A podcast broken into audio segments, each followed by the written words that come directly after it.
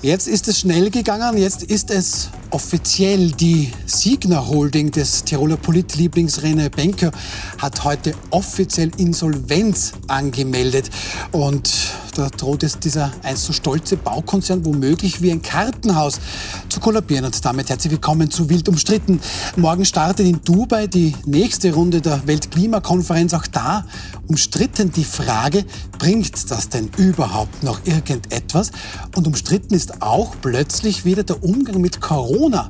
Denn da erleben wir derzeit die tatsächlich höchste Corona-Welle aller Zeiten. So, und das besprechen wir mit unseren Gästen. Gerald Gerstbauer ist darunter. Sie sind Unternehmensberater. Auffallend bei Ihnen, in Zeiten wie diesen muss man das betonen, ein SPÖler, der auch gut mit ÖVP dann kann, der da auch eine Basis findet. Politisch waren Sie Ministersekretär und stellvertretender Kabinettschef im Sozial- und Gesundheitsministerium. Schön, dass Sie da sind. Dankeschön für die Einladung.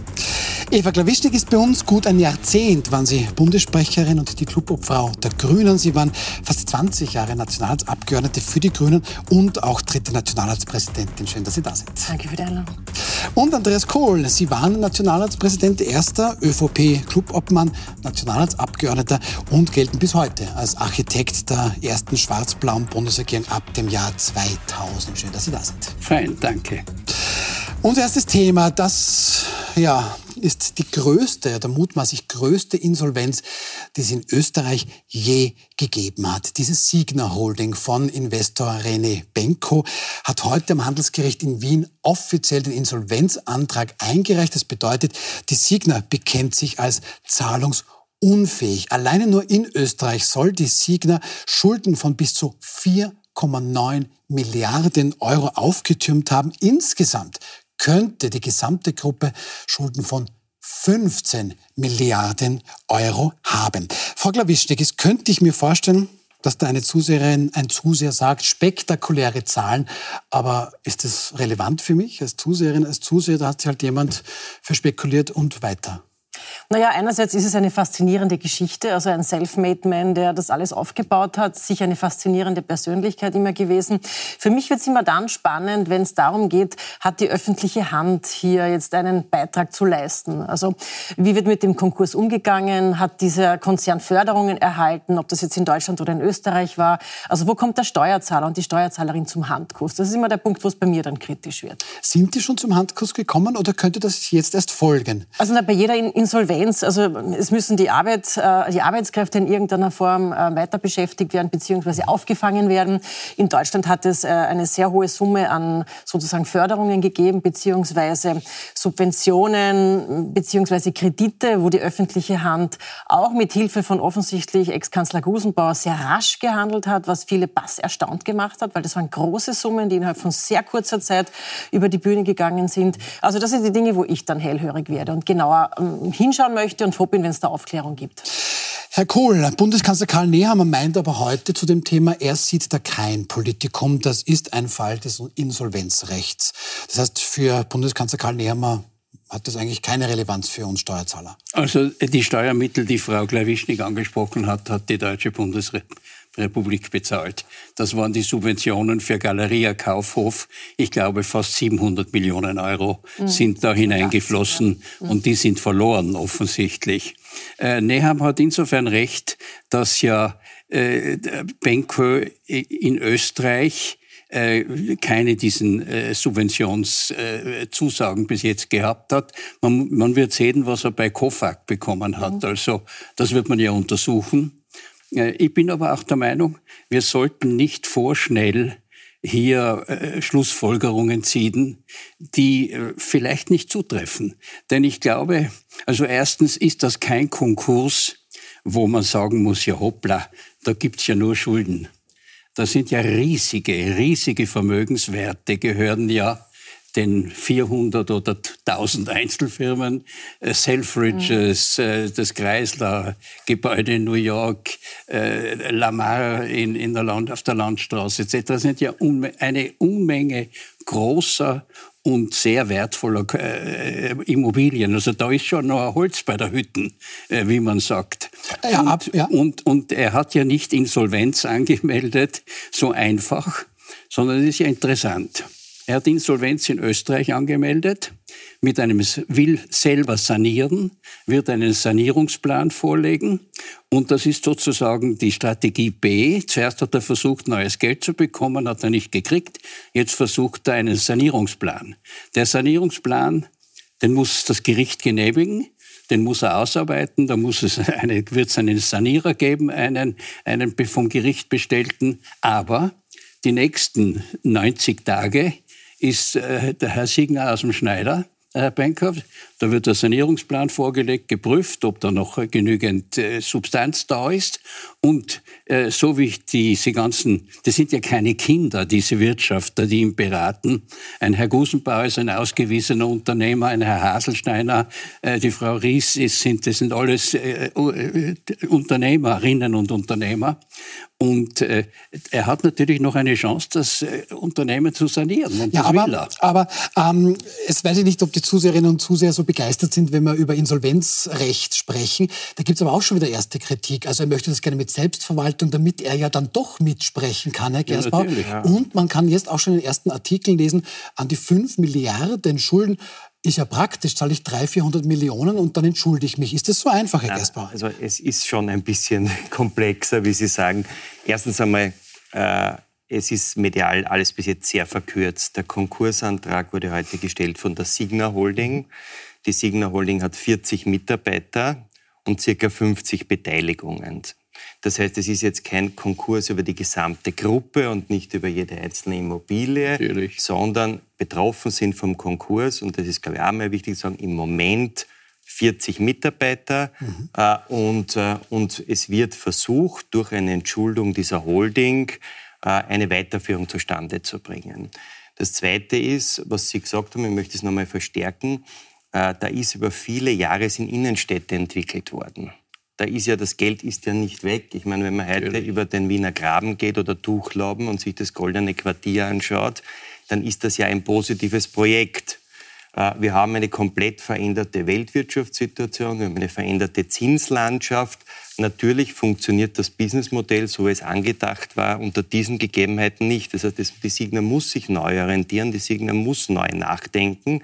Und jetzt können wir eigentlich einmal hoffen als Österreicher, dass diese 90 Tage dazu führen, dass eine Fortführung möglich ist. Mhm. Das wissen wir natürlich alle jetzt nicht. Aber ja. die Chance aber, besteht. Aber die Chance besteht. Die Chance besteht. Und ich würde jeden davon abhalten, einmal mit Schadenfreude oder wie immer mhm. zu sagen, jetzt ist der Selfmade-Mann ähnlich gescheitert, sondern aus österreichischer Sicht müsste man sich eigentlich wünschen, dass diese Selbstverwaltung funktioniert und die Fortführung möglich ist. Ich glaube auch ganz ehrlich gesagt, dass es nicht im luftleeren Raum stattfindet. Da sind die Masseverwalter gefordert, da sind die Richter gefordert. Am Ende, glaube ich, ist auch die Politik gefordert, ja, dass so eine Selbstverwaltung möglich ist. Und dann werden wir schauen, ob es neue Geldgeber gibt, ob es Konzepte gibt. Aber die gesamte Gruppe ist nicht im Konkurs. Mhm. Es kann natürlich Folgeinsolvenzen geben, aber ich muss ehrlich sagen, ich hoffe, dass das nicht stattfindet. Gut, aber hier gibt es die Befürchtung. Ich nur noch etwas anmerken.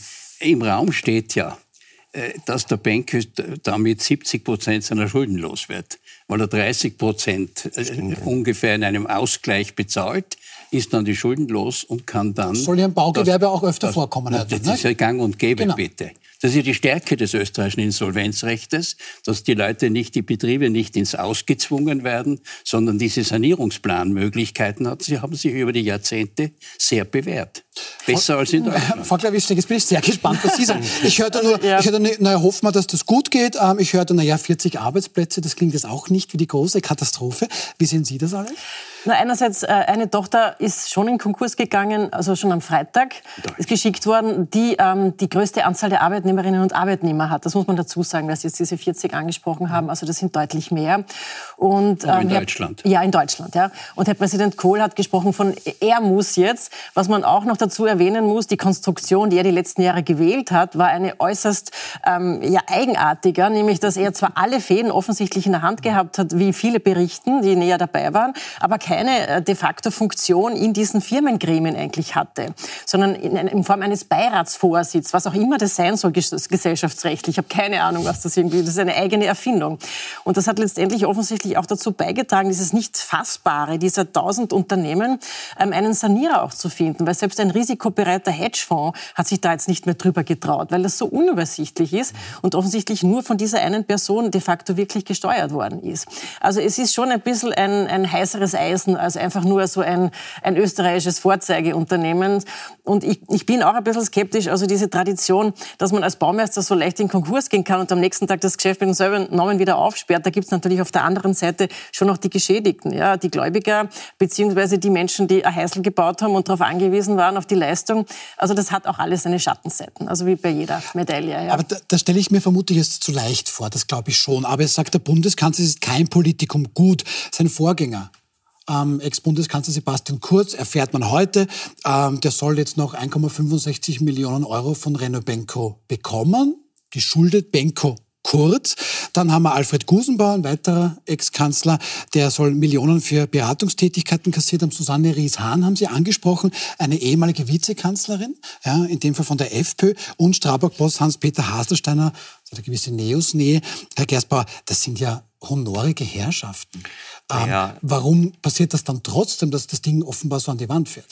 Ja, ich glaube, dass das sogenannte, wie sagen, an die Wand fahren, haben wir ja schon begonnen zu diskutieren, hängt natürlich mit der Zinslandschaft, mit, der, mit den veränderten wirtschaftlichen Rahmenbedingungen. Ja, aber wenn ich als Häuselbauer variable finanziert, bin ich ein Idiot und, und, und der große Unternehmer hat das nicht am Schirm? Nein, aber wenn ich heute Büros baue und Immobilien errichte und es kommt die Pandemie dazwischen und äh, es, die Hälfte der Mannschaft ist in Homeoffice, dann werde ich nicht mehr so viel Büros vermieten. Es hat auch eine ziemliche Disruption gegeben in dem ganzen Businessmodell, das da stattfindet. Aber zu den Politikern, äh, Immobilienprojekte finden ja nicht im luftleeren Raum statt. Immobilienprojekte, ob in New York, Chicago oder Wien oder Frankfurt, Berlin, finden in urban, oft in urbanen Räumen statt, wo ich die Politik benötige, mhm. um Widmungen mhm. zu bekommen, um, mhm. um, um, um die... Da, ich will, lass, lass, lass, lass, lass, lass, darf, ich, darf, ich nur, darf ich nur kurz den Gedanken ändern? Mhm. Äh, und zum Sebastian Kurz. Äh, ich finde es toll, dass er ein erfolgreicher Unternehmer ist, weil der Umkehrschluss ist nämlich, und ich meine, Sie sind ja auch Ex-Politikerin in der Privatwirtschaft, und mir gefällt es eigentlich besser, als wenn man als Ex-Politiker auf irgendeinen öffentlichen Job angewiesen ist. Also ich finde das gut, wenn jemand in der Politik war, und danach einen unternehmerischen Track-Record hat mhm. und auch Erfolge erzielt. Und soweit ich das dem Kurier heute entnommen habe, hat der Sebastian Kurz für die Signa eine, eine, Leistung, eine, Leistung ja. erbracht. Mhm. Und, für diese, und für diese Leistung wurde eine Success-Fee bezahlt, was international die total üblich ist. Die wurde nicht bezahlt, das ist ja der Witz. Ja, aber, aber ja, oder nur ein Teil davon. Zu Ihrer nein, nein, aber, aber, muss ich was sagen. Aber, aber das gilt, gilt im Übrigen auch genauso für den Alfred Busenbauer, ja, der auch, da erbringen Menschen Unternehmerleistungen und für diese Leistungen wird bezahlt, weil das ist ja, und beide, glaube ich, zahlen in Österreich Steuern. Also ja, das, das, ist, das ist ja nicht der Freibrief für alles. Herr Kohl möchte mich kritisieren, bitte. Ein ja. Unterschied. Der Sebastian Kurz hat mit dem Herrn Benke nur das dazu tun, dass er einen Auftrag von dem bekommen hat und mhm. abgearbeitet hat und dafür noch nicht sein Honorar bekommen hat. Während Alfred Gusenbauer, äh, Hans-Peter Haselsteiner und äh, äh, Frau äh, Susanne Ries die haben ja Organstellungen, Kontrollfunktionen. Und das ist durchaus honorig. Da bin ich, ist, ist, das gehört zu ihrer, ihrer Aufgabe. Und äh, ich kritisiere das nicht. Ich meine, das, ich finde, das ist ein dramatischer Fall, ein spektakulärer Fall. Der Mann ist aufgestiegen wie ein Komet kenne ihn nicht, obwohl ich auch Tiroler bin und nicht weiß. Kennen sich nicht alle Tiroler? Nein, nein okay. alle. Das hätte, ich, aber, hätte ich auch aber, aber, aber, aber, aber jetzt sind schon sehr viele schadenfroh, dass jemand, der aus dem Nichts zu Millionen gekommen ist, jetzt auf die Pappen fällt wie man in Tirol sagt. Mhm. Sagt man auch also, in Wien. Ich ähm, bin überhaupt nicht schadenfroh, ich bin da total wertneutral. Aber ich habe schon einen gewissen Anspruch, wenn Sie sagen Ex-Politiker, die dann Beratungsleistungen erbringen.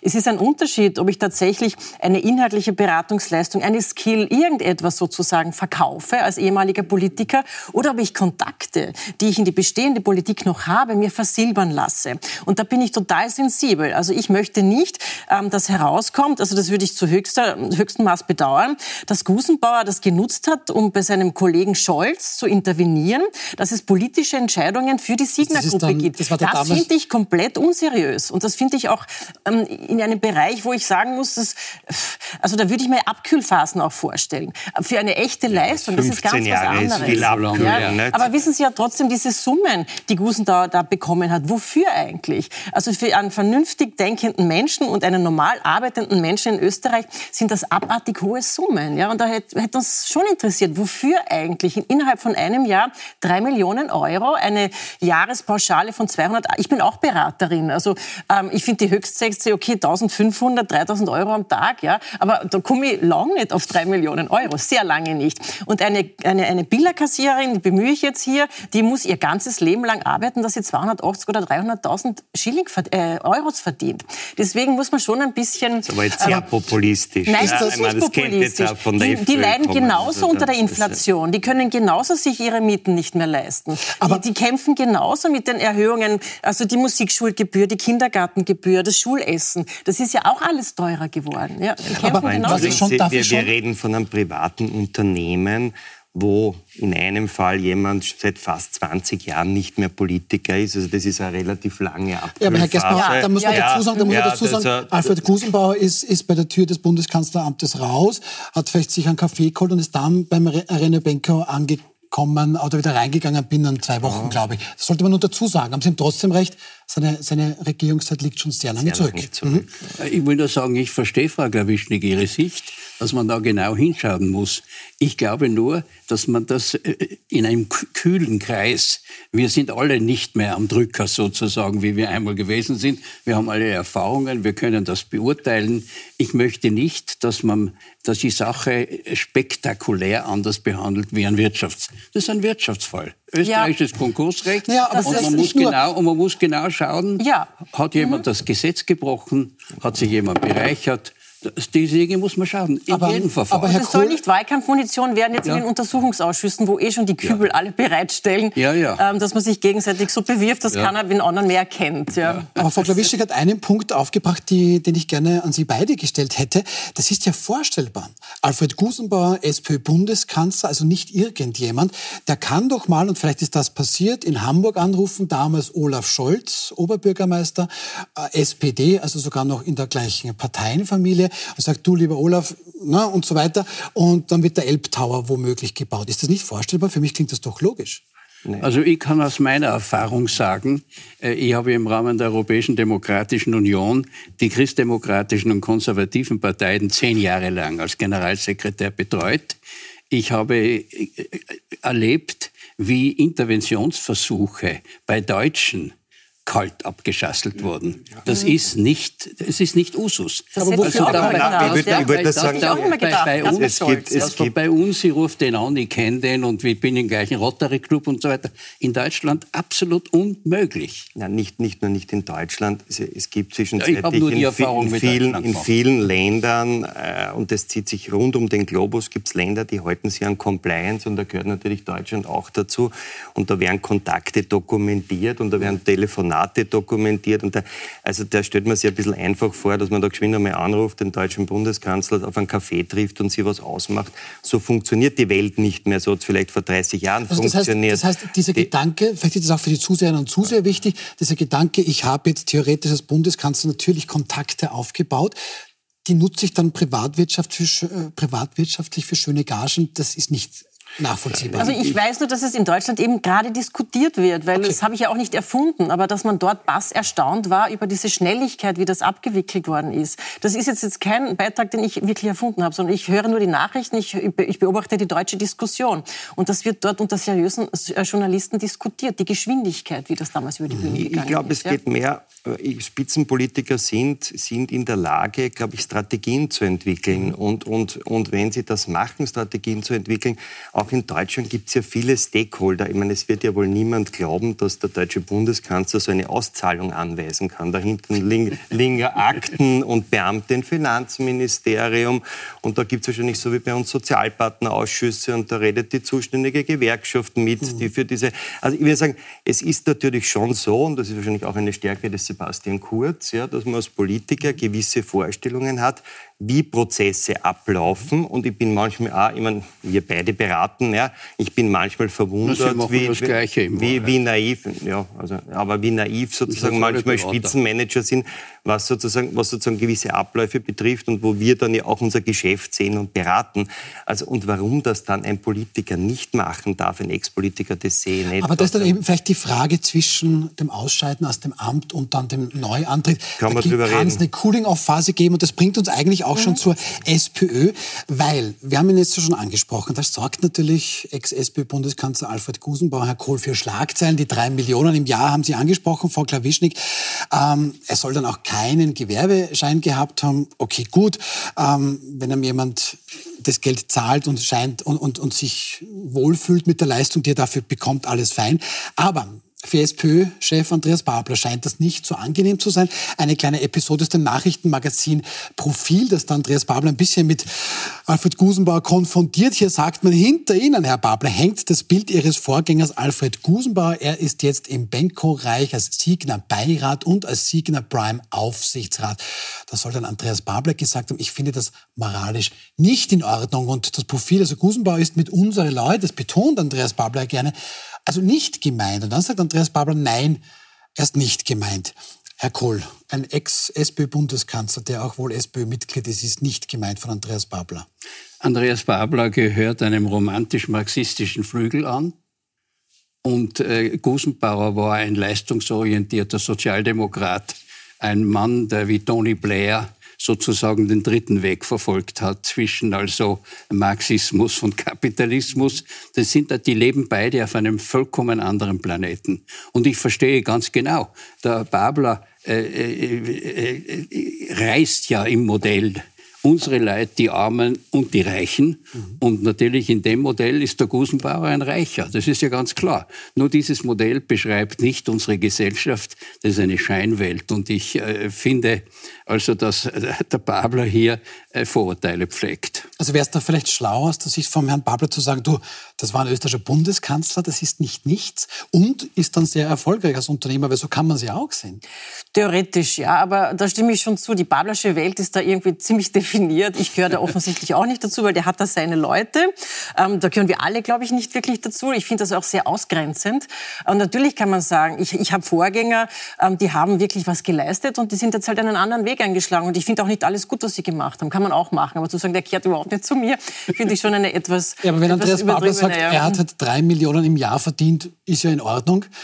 Das ist auch schwierig. Es ist, ist, ja, kommt ihm wahrscheinlich schwer über die Lippen, weil in seiner Logik wäre das jetzt ein, ein, ein, ein sozusagen eine Zielgruppe für seine Reichensteuer. Das hätte er noch vielleicht der anbringen Babler können. Ist, ja. gehört zu jenen Österreichern, die selber zwar vielleicht gut verdienen, aber wenn ein anderer mehr verdient, dann hat er ein Privileg. Weil der Babler ist kein Armer.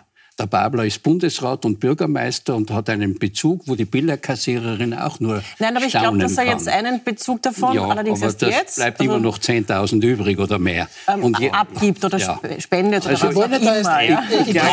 wenn, man, wenn man in diese Neiddebatte eintritt, dann, wird, dann kommt man auf Also Herr Babler, ist, muss man schon auch sagen, Herr Babler hat ja auch definitiv was dafür getan, was er, was er jetzt erreicht hat. Das muss man ja auch so stehen lassen. Er soll auch was verdienen dafür. Aber Herr Gerstbauer, weil Sie auch Unternehmensberater sind, was ich zum Beispiel gar nicht verstehe, und Herr Kohl hat das schon angesprochen, das ist ja nicht nichts. Da gibt es ja viele sehr, sehr wertvolle Immobilien. Sie haben auch gesagt, Innenstädte sind hier umgestaltet worden. Ähm, wir haben auch schon angesprochen, dass da sehr honorige Persönlichkeiten mitgearbeitet haben. Und angeblich hätte man im ersten Schritt jetzt nur 200 Millionen Euro gebraucht. Bis Jahresende hört man 500 Millionen. Und dann sagt die Signa eben offiziell heute das Folgende. Trotz erheblicher Bemühungen in den letzten Wochen konnte die erforderliche Liquidität für eine außergerichtliche Restrukturierung nicht in ausreichendem Maße sichergestellt werden. Und Herr Gersbauer, ich habe Ihnen zugehört. Ja, da gibt es externe Faktoren, die sind schwierig. Pandemie haben Sie angesprochen, Homeoffice, weniger Büroflächen oder weniger Mieteinnahmen. Aber natürlich und trotzdem schaffe ich es nicht, da jetzt noch ein Geld zu bekommen? Ja, also da kann ich wirklich immer schwer beim Beurteilen, weil ich natürlich nicht dabei war bei diesem Prozess. Äh, ja, kann mir nur vorstellen, dass generell derzeit, und es geht nicht nur dem, der, der Signer so, es geht allen im Moment so, jemand, der Geld benötigt, ja, kriegt es derzeit nicht. Mhm. Von Banken, von Investoren. Es stehen Immobilienprojekte in ganz Europa und ich kenne allein in Österreich, ich kenne in Graz am Büroturm und in Linz Projekte, mhm. die nichts mit der Signer zu tun haben. Äh, die Zurückhaltung der Banken ist riesig groß. Äh, die Privatinvestoren äh, kriegen inzwischen natürlich bei den Banken auch schon vernünftige Zinsen ja, und, und müssen nicht unbedingt Geld investieren. Und natürlich ist die Situation bei der Signa komplex. Ich glaube nicht, dass das so schnell geht, dass da jemand reinschauen kann, eine Due Diligence macht, neues, frisches Geld zuführt. Also da stelle ich mir schon gesamt ein bisschen schwierig vor, schnell Liquidität herzustellen. Aber nichtsdestotrotz haben Sie schon recht, die Summen sind gemessen am Vermögen eher gering. Ja? Mhm. Aber scheinbar war das nicht möglich. Mhm. Frau Klawischnik, sehen Sie das ähnlich? Ja, ich glaube auch, dass vor allem diese komplexe Struktur, also tausend äh, Unternehmen, äh, die wechselseitig mit äh, Personen auch verknüpft sind, die in mehreren Gesellschaften tätig sind, also dass das ähm, sehr schwer überschaubar ist. Also dass du nicht einfach reinmarschieren kannst mit 30 Leuten, so wie man das sonst machen wird. Man darf sich auch nicht vorstellen, da geht einer alleine hinein und, und checkt das, sondern das ist ja eine Armada, die dann das alles über übernimmt. Aber das ist selbst bei dieser Größenordnung halt dann schon schwierig und komplex. Ja? Und auch diese Rolle, die er noch gespielt hat, die nicht greifbar war. Also was hat er jetzt wirklich selber entschieden? Was entscheidet er jetzt noch eigentlich selbst? Das weiß man ja auch nicht. Ja? Also ist, ist sicher nicht einfach. Ja? Obwohl diese Hedgefonds ähm, da eigentlich schmerzbefreit sind normalerweise bei solchen, bei solchen Fällen. Ja. Also sehr spannend, wie dieser Fall weitergeht. Ich würde mal sagen, Uns also, das Thema fürs Erste ja, sein. Ja? Ich finde nur spannend, dass der Hans-Peter Haselsteiner, der ja wirklich ein anerkannter Wirtschaftsfachmann ist, äh, diese Sanierung betreibt und dass der Banker ihn offensichtlich am Schmäh herumgeführt hat. Naja, Haselsteiner also, hat schon der Haselsteiner hat die, vor paar Wochen gesagt, er möge bitte gesagt, jetzt ja. ähm, die Finger Dann, ist, dann haben alle geglaubt, dass der Sanierer Geiwitz oder so ähnlich einsteigt. Der hat dann nicht. hört man, hat, ja. ist nicht mhm. Also da finde ich schon, äh, das ist schon ein bisschen makaber. Ja, aber äh, man, ich, will nur einen Punkt sagen, was ja spannend ist, und das ist vielleicht auch ein Unterschied zu anderen, weil gerade die Causa Immofinanz bei Gericht abgearbeitet wird, glaube ich, nach ja. 20 Jahren. Ja. Da hat es eine Menge äh, Kleininvestoren als Geschädigte gegeben. Bei der Signa sind die zentralen Investoren große. Milliardäre. Ja. Nur groß. Ja, äh, da gibt es glaube ich, Anleihen, die man zeichnen konnte, aber die sind natürlich auch risikobehaftet Anleihen. Aber der überwiegende Teil sind die Investoren weltweit Milliardäre, die im Übrigen, soweit ich informiert bin, die meisten auch über Erträge ihre Investments bereits refinanziert haben. Mhm. Ja, also es ist jetzt nicht so, dass da Komplettausfälle, also auch das macht die Story, glaube ich, ein bisschen anders und damit ist natürlich sage ich mal, die, die immer wieder zitierte arme Billerverkäuferin nicht die Betroffene. Also die hat, da gibt es in Österreich ganz andere Geschichten, wo man aufgefordert wurde, zu investieren und dann sein Geld verloren hat. Ja. Mhm. Und das ist, glaube ich, auch ein bisschen eine unterschiedliche Geschichte. Bei, und natürlich auch die Situation, dass das Geld nicht verloren ist, weil diese Immobilien stehen in den, in den in den, in den Städten, in den Zentren und es ändern sich vielleicht die Eigentumsverhältnisse, aber die Immobilien werden nicht verschwinden. Okay, lassen wir das mal für den Moment so stehen und schauen gleich zu unserem nächsten Thema. Morgen am Donnerstag startet in Dubai die insgesamt 28. Weltklimakonferenz, abgekürzt COP28. Satte 80.000 Besucherinnen und Besucher werden da in Dubai erwartet. Das sind mehr als doppelt so viele noch im letzten Jahr in Ägypten, in Sharm el-Sheikh bei der Klimakonferenz waren. Und nicht nur das, der Präsident der diesjährigen COP28, das ist ein Ölscheich, der niemand geringerer ist als der Chef des staatlichen Ölkonzerns Dubai, ein Konzern, der sich den Staat halten würden, sagen Kritiker. Andreas Kohl, Klimaaktivistin und auch wild umstritten, Gast Lena Schilling, sagt dazu gestern der ZIP 2, wenn ich dann einen Ölscheich reinsetze, in der Weltklimakonferenz könnte ich ja gleich Waffenproduzent Glock zu, zum Vorsitz einer Friedenskonferenz einberufen. Ist es so einfach? Also wie, wie ich hergekommen bin, habe ich im ORF-Journal Panorama die Diskussion über dieses Thema gehört. Und da war, glaube ich, sogar die Frau Schilling dort. Mhm. Jedenfalls ist da herausgekommen, dass dieser umstrittene Vorsitzende nicht nur Ölscheich ist, sondern auch ein großer äh, Investor in Umweltprojekte. Meine Vorbehalte gegen die Konferenz sind ganz andere. Okay. Äh, ich war selber internationaler Beamter und habe so große Konferenzen mitorganisiert. Die große Menschenrechtskonferenz in, in Wien 1964 zum Beispiel. Und ich weiß, dass eine Konferenz dieser Größe nur dann einen Erfolg, irgendeinen Erfolg haben kann, wenn das Schlussdokument schon fertig ist, bevor die Konferenz beginnt. Und in dieser Konferenz ist nicht einmal der Hauch eines Schlussdokuments, sondern da weiß man von vornherein, es kommt nichts heraus. Und ich halte das für ein frivoles Schauspiel. Das nehme ich jetzt, frivoles Schauspiel. Mhm. Frau Glawischek, Sie werden garantiert was dazu sagen wollen. Darf ich Sie noch bitten, sich ja. kurz, ja, kurz zu merken? Wir gehen schnell in eine möglichst kurze Pause, sind gleich wieder zurück und dann ist auch Frau Klawischnik am Bord zu einem frivolen Schauspiel, das hier scheinbar die Weltklimakonferenz sein könnte.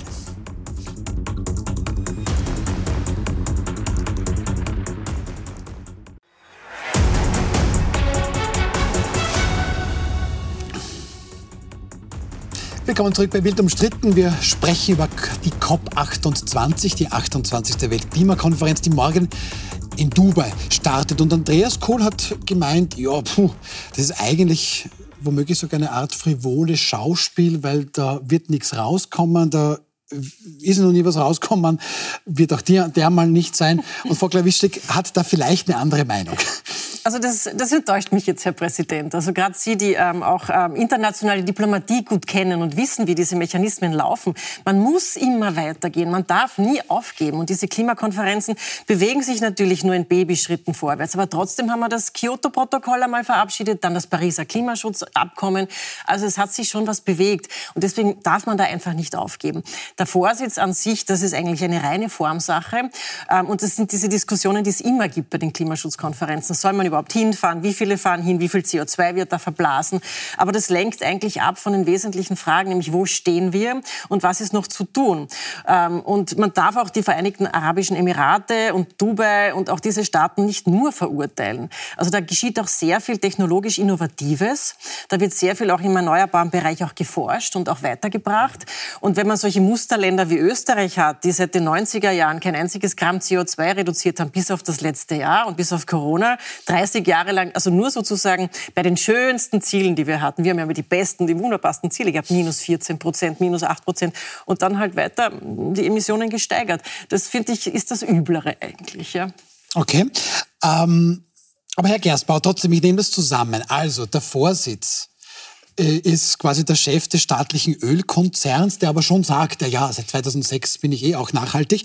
Ähm, in den Vereinigten Arabischen Emiraten haben die Einwohner dort den zweithöchsten CO2-Ausstoß pro Person weltweit. Mhm. Gut, klar, die sind in der die Wüste. Das ist nicht so einfach. Die exportieren Öl exportieren. Ja, das ist, was wir verbrauchen. ja. ja. aber ist das der ideale Ort für so eine Klimakonferenz, will ich fragen? Ich bin da bei der Frau Klawischnik. Erstens einmal, ich glaube, ist es gut, dass es diese Konferenzen gibt. Ja? Also gerade in einer Zeit, wo eigentlich vieles andere die Welt dominiert. Ja? Wir, wir leben mit zwei Kriegen, mit zwei massiven Kriegen und viele diskutieren gar nicht mehr über Klimaschutz, finde ich es gut, dass neben den anderen Problemen auch das Thema Klimaschutz global diskutiert wird.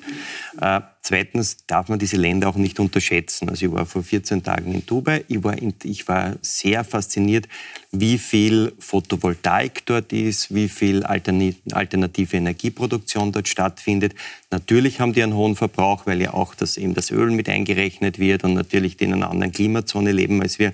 Aber grundsätzlich einmal finde ich schon gut, dass diese Konferenz stattfindet, auch wenn es viel zu langsam ist.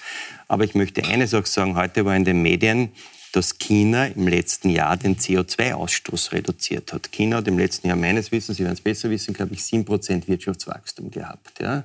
Äh, die reduzieren den CO2-Ausstoß durch Einsatz Photovoltaik durch aus, Photovoltaik und Wind. Ja, ja, ja. Äh, ein gescholtenes Land eigentlich, was den Klimaschutz betrifft. Und natürlich wird dort dann noch mit Kohle Energie produziert und alles, aber trotzdem reduzieren die Energie mhm. und wir reduzieren es eigentlich nicht. Ja? Also bei uns steigt es an, der CO2-Ausstoß. Also Herr Kohl hat einen Widerspruch, bitte. Also ich muss der Frau Wichtig sagen, Sie haben ein Bild gewählt, dass der Fortschritt mit Babyschritten vorangeht.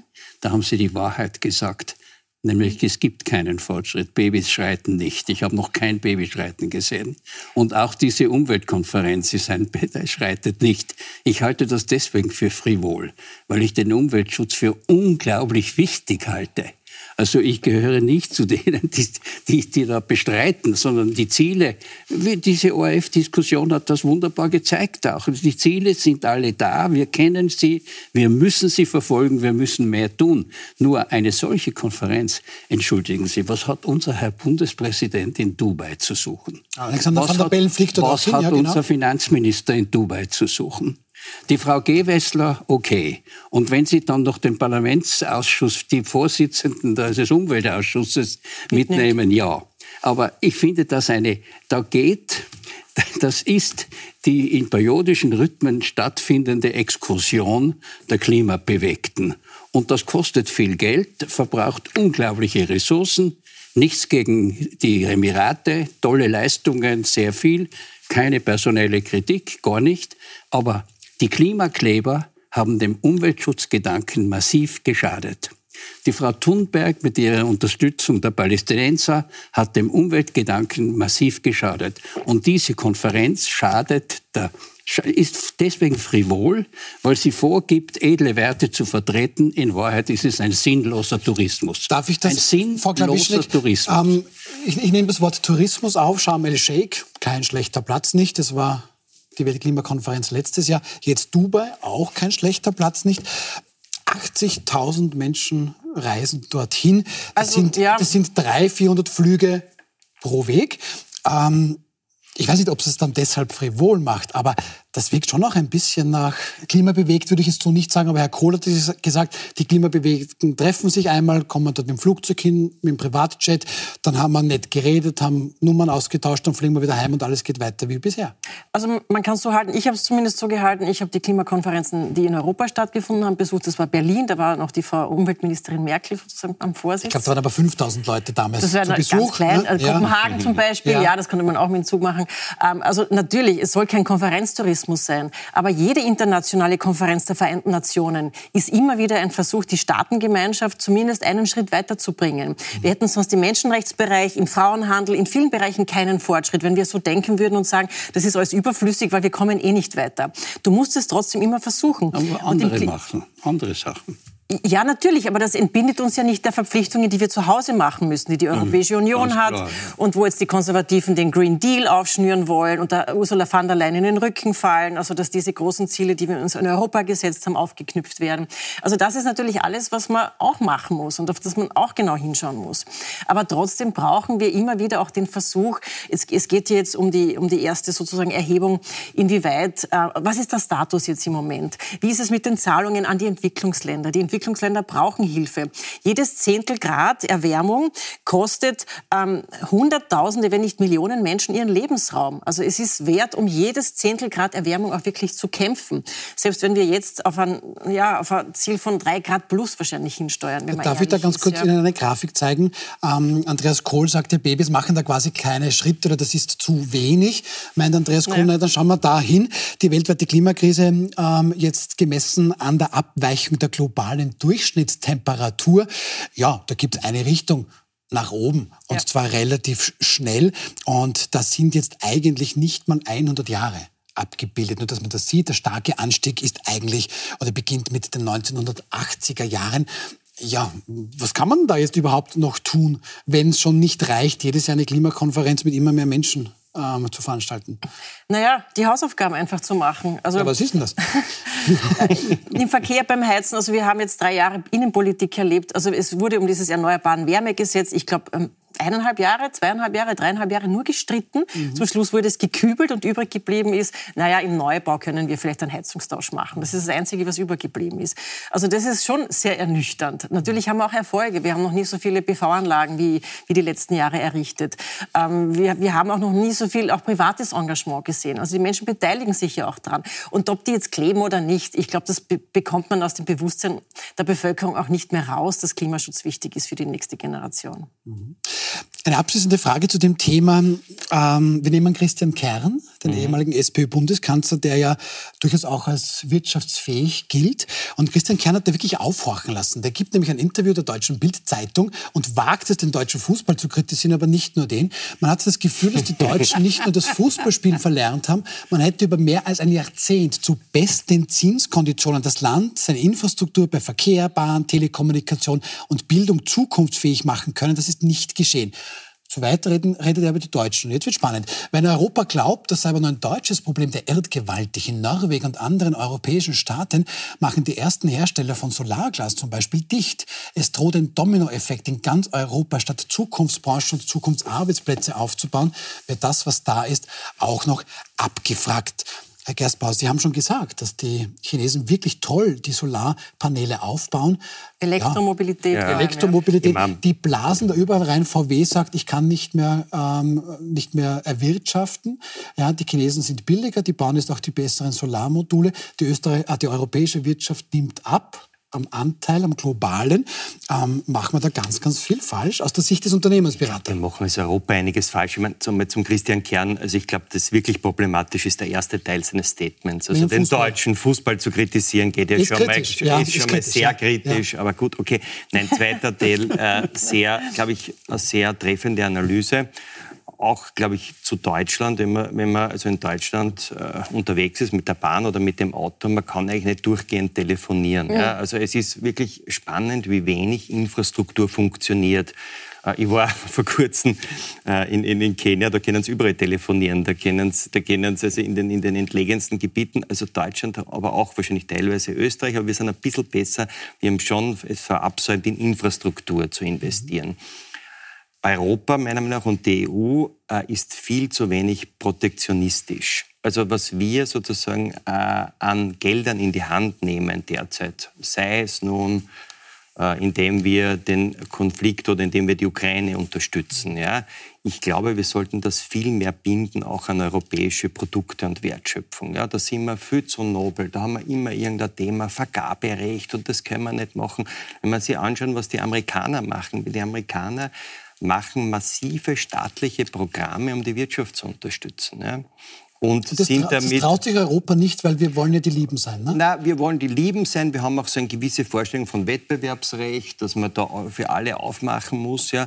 Aber ich würde das sozusagen ein bisschen einmal kritisch hinterfragen, dass ich sage, ja, wir brauchen Infrastrukturprogramme in Europa. Wir brauchen, äh, aber wenn wir zum Beispiel jetzt in die Telekom-Infrastruktur investieren, dann ist vielleicht nicht das Beste, wenn man nur chinesische Technologie nimmt. Nicht? Dann könnte man einmal schauen, ob es in Europa auch Technologie gibt. Ja? Und die Franzosen sind da ein bisschen besser. Äh, die Franzosen schaffen es immer wieder bei Ausschreibungen auch europäische oder französische Produkte zum Einsatz zu bringen. Aber Deutschland, Österreich ist da wahnsinnig großzügig und, und öffnet sich. Und ich glaube, da müssen wir uns ein bisschen verändern und müssen ein bisschen mehr auch an die Europäische Union denken. Ja, aber dann haben wir China vielleicht nicht so am Schirm, Herr Kohl, weil zum Beispiel jetzt Elektromobilität, da kommen jetzt Produkte aus China rüber, die deutlich unter den europäischen Produkten sind. Ob die besser, schlechter sind, weiß ich nicht, aber der chinesische Staat stützt die und damit sind die billiger am Markt und verdrängen die, die hiesigen Hersteller. Dann stimmt, dann, dann, dann haben wir nicht nur ein Problem, dass unsere Werte durch den Ukraine-Krieg von den russischen Aggressoren die, die Grundlage zerstört wird, sondern haben wir auch ein Problem mit unserer Wirtschaftsverfassung. Weil das, was, äh, was Sie vielleicht mit Recht, ich bin kein Wirtschaftler, sagen, dass wir mehr Protektionismus haben müssten, das ist das Ende der, der, der, WTO, der Weltfreihandelsorganisation. Und das ist auch ein, ein Ende für die Philosophie der Europäischen Union, die auf den vier Freiheiten auf, aufbaut und eben nicht protektionistisch ist. Aber ich, ich gebe, ich, ich, ich muss sagen, ich, muss, ich muss sagen, dass Kern natürlich schon den Finger auf die Wunde legt, dass äh, also was aus der Bundesbahn in Deutschland geworden ist und was aus den Autobahnen geworden ist, ist eine Schande.